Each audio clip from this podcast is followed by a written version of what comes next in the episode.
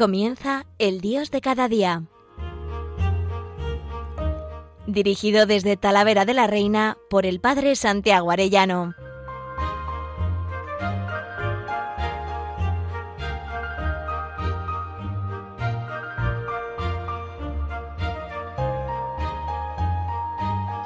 Muy queridos oyentes de Radio María, qué alegría un lunes más con todos ustedes.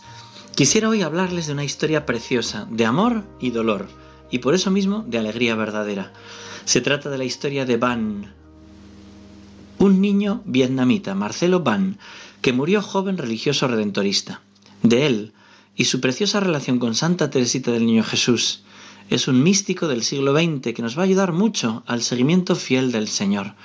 Con su vida nos ha enseñado a alabar y bendecir a Cristo Rey, al Señor, en medio de la alegría, en medio del dolor, con la confianza, una preciosidad de testimonio. Bueno, quisiera cantar a Cristo Rey una canción que es de Atenas. Y de paso decir que me encantó el concierto oración que realizó en Talavera de la Reina. Estaríamos unas mil personas en ese concierto y ella no consintió que ni un solo aplauso fuera para ella. Todos los aplausos y las alabanzas las dirigió al Señor. ¿Cuánto tenemos que aprender de este detalle? Nosotros que hemos celebrado hace poco la fiesta de Cristo Rey, que todas las alabanzas sean para Él y que estamos ahora ya en tiempo de Adviento esperando la venida de este Rey que se ha hecho niño humilde, que se nos conceda, que todos los aplausos sean para el Rey, para el Niño Dios, para el Rey de Reyes, la alabanza y la gloria para Él. Esta joven cantante con su testimonio y con sus preciosas canciones nos hizo orar y entender que la vida merece la pena solo si está rendida a los pies de Cristo Rey igual que Van, este místico del que les quiero hablar hoy, o que Santa Teresita, ellos solo querían vivir para alabar a Dios. Nosotros lo hacemos ahora cantando con ella y ofreciéndole al buen Dios esta alabanza, que todo sea para Él. Mi corazón quiere alabar, alabarte, mi corazón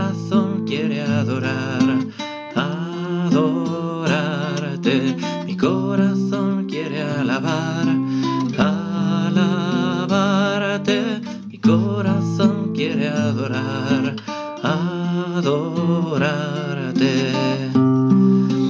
Cristo reina,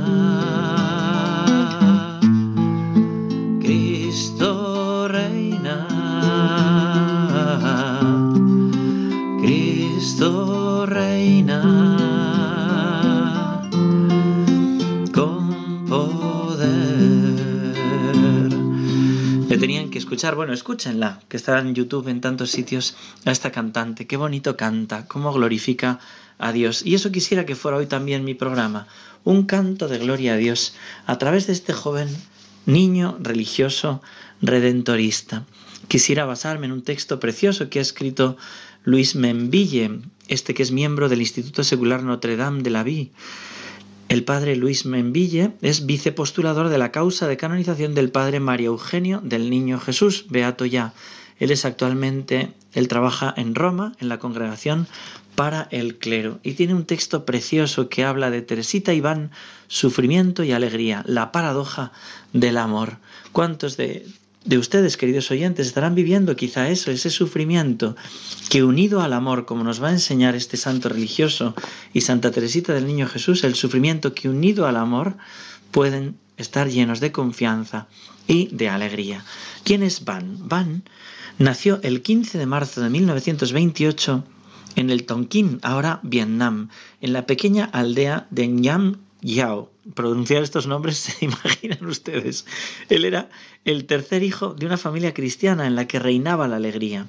Si a su padre le gustaba mimarlo, su madre le enseñó muy pronto a rezar y a amar a Jesús.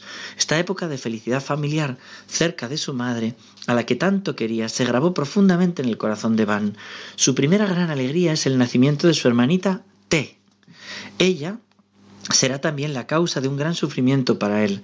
El demasiado cariñoso con la recién nacida, Van, de cuatro años, puede llegar a ser peligroso para la bebé, así es que su madre decide enviarlo a casa de su hermana mayor. Tiene permiso para hacer visitas, pero tardará dos años en volver definitivamente. Entonces le comunica a su madre su gran deseo de hacer su primera comunión.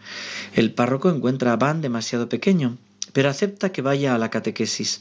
Solo la víspera del día previsto para la ceremonia, Van recibe por fin el permiso de comulgar. Lleno de alegría prepara su corazón en espera del día siguiente y dice él, por fin Jesús viene. Saco la lengua despacio para recibir el pan del amor. Mi corazón siente una alegría extraordinaria. Ahora ya no hay nada más que Jesús. Y yo no soy más que la pequeña nada de Jesús. Es decir, que me he convertido en Jesús y Jesús se ha hecho uno conmigo. Qué bonito. Desde bien niño tiene estos escritos, van y va hablando de ese unirse a Cristo. Bueno, pues desde ese día Van tiene un gran deseo de consagrarse a Dios, de hacerse sacerdote, desde el día de su primera comunión. Después de un tiempo su madre lo lleva a visitar a la parroquia de Ubang, en la que el cura recibe a chicos jóvenes para formarlos para el sacerdocio. Inesperadamente, en el momento de volver a casa, Van decide quedarse para poder llegar a ser un día sacerdote. En ese momento tiene siete años. Bien recibido por el párroco y los jóvenes, Van es un ejemplo para todos, gracias a la educación recibida en casa, pero pronto la situación se degrada. Van tropieza con la maldad de los catequistas amargados y se convierte en la cabeza de turco de los mayores. Empieza un duro combate espiritual, lo cuenta él. La lámpara de mi corazón brillaba constantemente. Viéndolo el demonio y más furioso de lo que uno pueda imaginarse, estaba decidido a declarar la guerra al niño bendito de la Santísima Virgen. Los bastonazos van a empezar a llover con la prohibición de contárselo al párroco so pena de ser enterrado vivo. Más sutilmente, en ausencia del cura, es convocado ante un tribunal popular, en el que es humillado. Aunque declarado inocente, es condenado a comer con el perro y a recibir tres bastonazos si quiere comulgar, para poderse unir a Jesús cada día. Van va a pagar su tributo, recibiendo más de una decena de golpes diarios. Turbado por las preguntas que le hacen sobre la Eucaristía, agotado por las novatadas, poco a poco llega a creerse que él es indigno de comulgar. Dice él, estaba turbado y sufría terriblemente, pues sin ser digno como los santos había osado temerariamente comulgar todos los días. Llegué a no atreverme a hacerlo. A partir de ese momento perdí la fuente de mi alegría. Qué bonito lo dice él. La fuente de su alegría, pese a esos bastonazos, era Jesús. Abán, lejos de su familia, olvidado del párroco, que no se interesaba por él, solo le quedaba María, su madre, a la que se dirige con el rezo del rosario. Hartos de verlo con el rosario en la mano, sus torturadores se lo, se lo confiscan. Van se las ingenia y encuentra unas habas a modo de cuentas que hace pasar de un bolsillo a otro. También se las quitaron. Entonces hace nudos en el cinturón de su pantalón, cosa que no dejan de reprocharle. Ya no le quedan nada más que contar con los dedos de su mano. Y fíjense lo que dice él en su diario.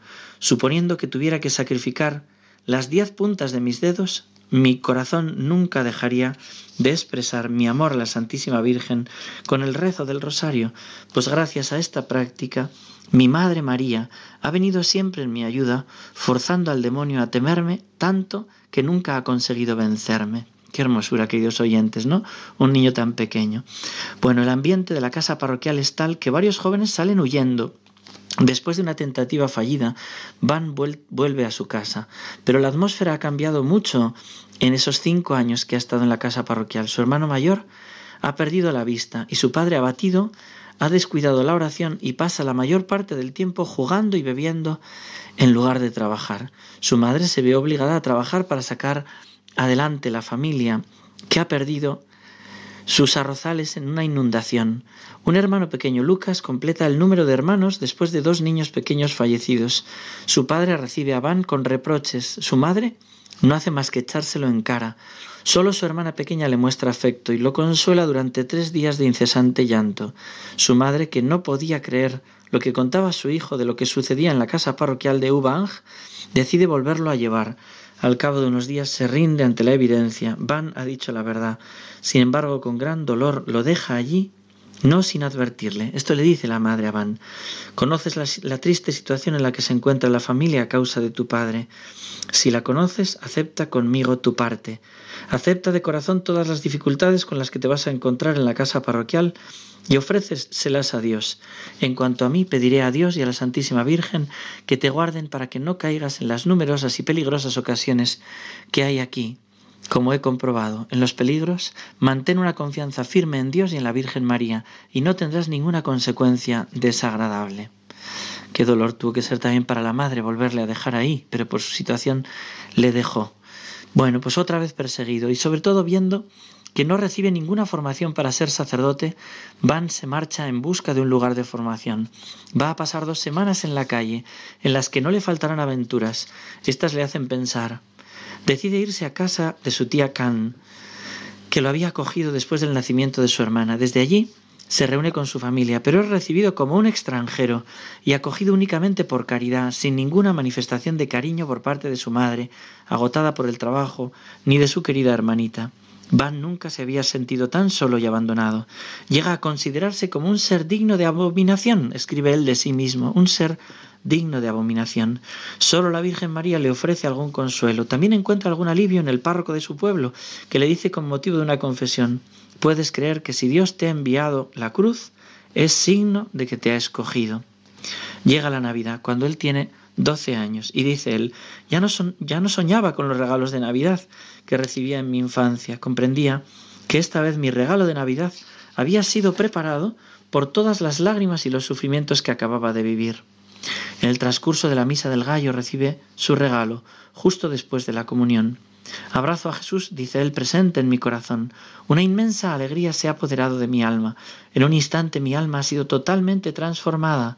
Dios me ha confiado una misión, la de cambiar el sufrimiento en felicidad. No suprimo el sufrimiento, pero lo cambio en felicidad.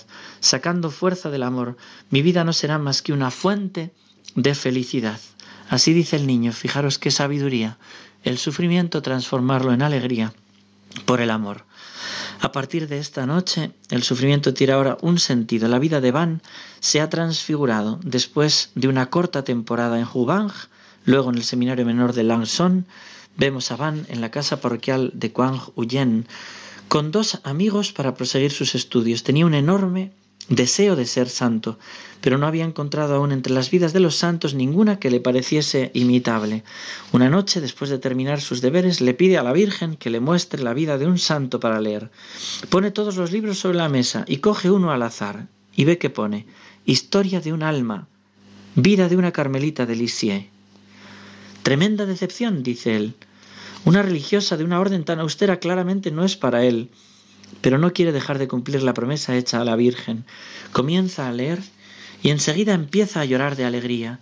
Van encuentra en la vida de esta Carmelita la historia de su alma. Así es como Santa Teresita se convierte en su hermana mayor espiritual. Además no tardará mucho en enseñarle el camino del amor, dirigiéndose directamente a él. Teresita se dirige a él interiormente. Desde su primera conversación con ella consigue que Van reencuentre su espontaneidad en sus relaciones con Dios. Fíjense, Santa Teresita, por eso digo que es un místico, le hablaba interiormente y escribe, el Padre lleno de amor, que no sabe más que amar, que a cambio desea ser amado, escribe en su autobiografía. Y otro día, la Santa, Santa Teresita, le anuncia que no será sacerdote. Terrible noticia para Van. Una vez más sus proyectos se derrumban. Contacto, Santa Teresita le hace comprender que su vocación de apóstol, de amor de Dios, es estar escondido en el corazón de Dios para ser la fuerza vital de los, de los, apóstoles misioneros. Es así como Van descubre su vocación a la vida religiosa. A los dos años, tras alguna que otra prueba de las muchas que jalonaban su vida, llama a la puerta de los redentoristas de Hanoi. Sin embargo, es demasiado joven para ser aceptado y debe volver a su casa. Gracias a la insistencia de su madre, a la bondad de los padres redentoristas y a la ayuda de San Gerardo Mayela, el ansiado milagro se produce. Van es recibido en la comunidad el 17 de octubre de 1944. Los comienzos de la vida comunitaria son difíciles. Van comprende enseguida que el redentorista debe vivir y morir como su divino redentor, dice él. Un día tiene la sorpresa de escuchar a Jesús que le habla interiormente. El padre Antonio Boucher, maestro de novicios, le ayuda a avanzar en el camino de la perfección que le trazan Jesús, María y Santa Teresita del Niño Jesús. Maravillado de la forma en, en la que ha respondido a la gracia a lo largo de todos estos años, le pide que escribe su vida. Copia un buen número de cartas antes de llevarlas al correo y recoge con cuidado los coloquios de Van con Jesús, la Santísima Virgen y Santa Teresita de Lisieux.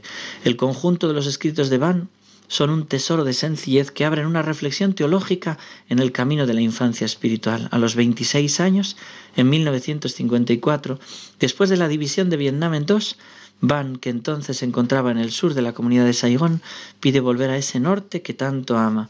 Unos meses más tarde es detenido y llevado a un campo de reeducación. Muere de agotamiento y enfermedad el 10 de junio de 1959, conforme a lo que había escrito a su superior en diciembre de 1949, diez años antes de morir. ¿Quién puede conocer la fuerza del amor? Dice él. ¿Quién puede conocer su dulzura? Llegará un día en que moriré, pero moriré consumido por el amor. Moriré consumido por el amor. Esta es la maravilla. Le explicó y le enseñó Santa Teresita del Niño Jesús. Tuvieron una amistad preciosa entre los dos y un gran parecido. Influencia que ejerció Teresita sobre el pequeño vietnamita, el estilo, los diferentes periodos de su vida, la manera de hablar de la gracia de Navidad. Van es consciente de ello y lo expresa con sencillez.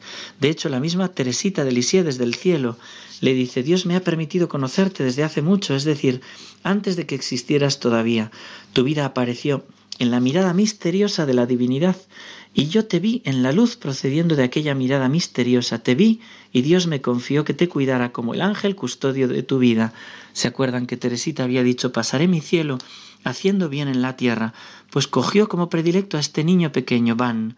Teresita le revela que los dos tienen la misma gracia. Le dice así, grande era mi alegría cuando veía en tu alma, dice Teresita Van, puntos de semejanza perfecta con la mía y una concepción de amor que no se diferenciaba de la mía en nada.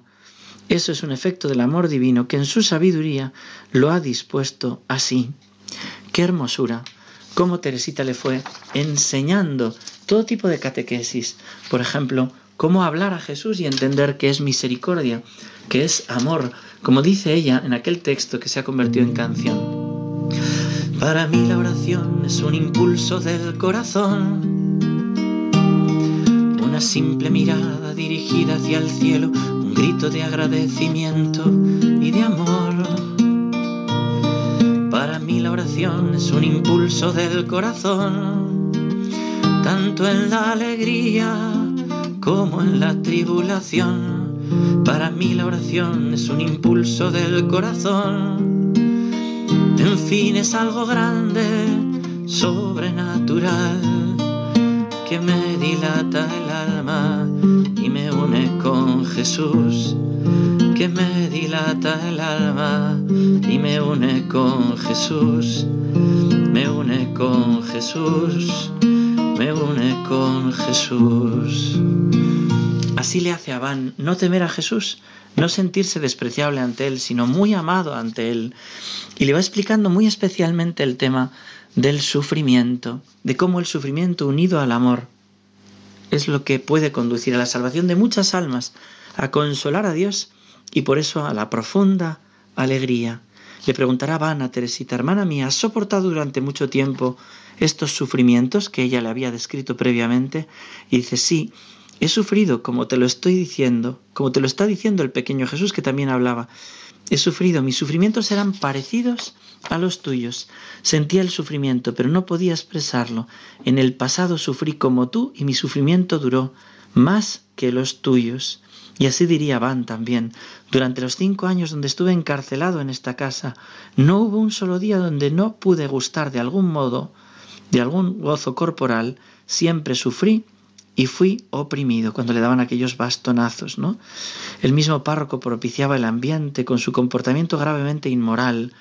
Dice él, durante todos estos años donde estuve con él, fui oprimido como un esclavo, tanto es que finalmente, no pudiendo ya soportar este estilo de vida, tuve que fugarme.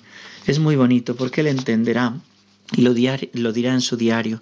Creo que Dios quiso enseñarme claramente estas cosas para que entendiese mejor a los sacerdotes y para entrenarme a sufrir con ánimo y orar mucho por ellos, orar por los sacerdotes. También Santa Teresita, en esa ofrenda de amor, ¿verdad? Pedirá tantas veces por los sacerdotes. Bueno, no quiero terminar este programa sin leerles esa ofrenda de amor que él hace, que es como el programa de la vida de Van. Dice él, Antes pensaba que ser santo, tender a la perfección, era una vida llena de encanto, como una maravillosa primavera con tiernas hojas verdes, flores y rocío, y con una brisa en las ramas. Creía que la santidad era una alegría perpetua sin ninguna sombra de tristeza. Pero con el tiempo, más adelante, veo más que, más que la santidad es una vida en la que hay que cambiar la tristeza en alegría, en la que hay que desear que la alegría se convierta en tristeza para después transformar de nuevo esta tristeza en alegría y hacer de la amargura un plato delicioso. ¿No es algo paradójico? Sí, es una paradoja, pero una que tiene su razón de ser, una paradoja que tiene que ver con el heroísmo contra la cual no se puede objetar, ya que forma parte de la paradoja de la perfección, convertir el sufrimiento en alegría, queridos oyentes. Ojalá que este niño desde el cielo nos enseñe a todos nosotros a hacerlo así. No tiene nada que ver esto con el masoquismo, tiene que ver con unirse a Jesús por el amor y ver cómo los amigos gozan con lo que los amigos gozan y sufren con los que los amigos sufren. Jesucristo sufrió en la cruz por la salvación del mundo y nosotros uniéndonos a Él por el amor, podemos también convertir el sufrimiento en fuente de salvación, en fuente de amor y por eso mismo en profunda y verdadera alegría. Vamos a pedirle a Van, vamos a pedirle a Santa Teresita que nos conceda a cada uno de nosotros vivir alabándole, aún en medio del sufrimiento. ¿no? Para mí la oración es un impulso del corazón, que el Espíritu Santo mueva nuestro corazón en medio del sufrimiento, en medio de la alegría, para convertir todo en amor. Que Dios os bendiga a todos, muy queridos oyentes de Radio María.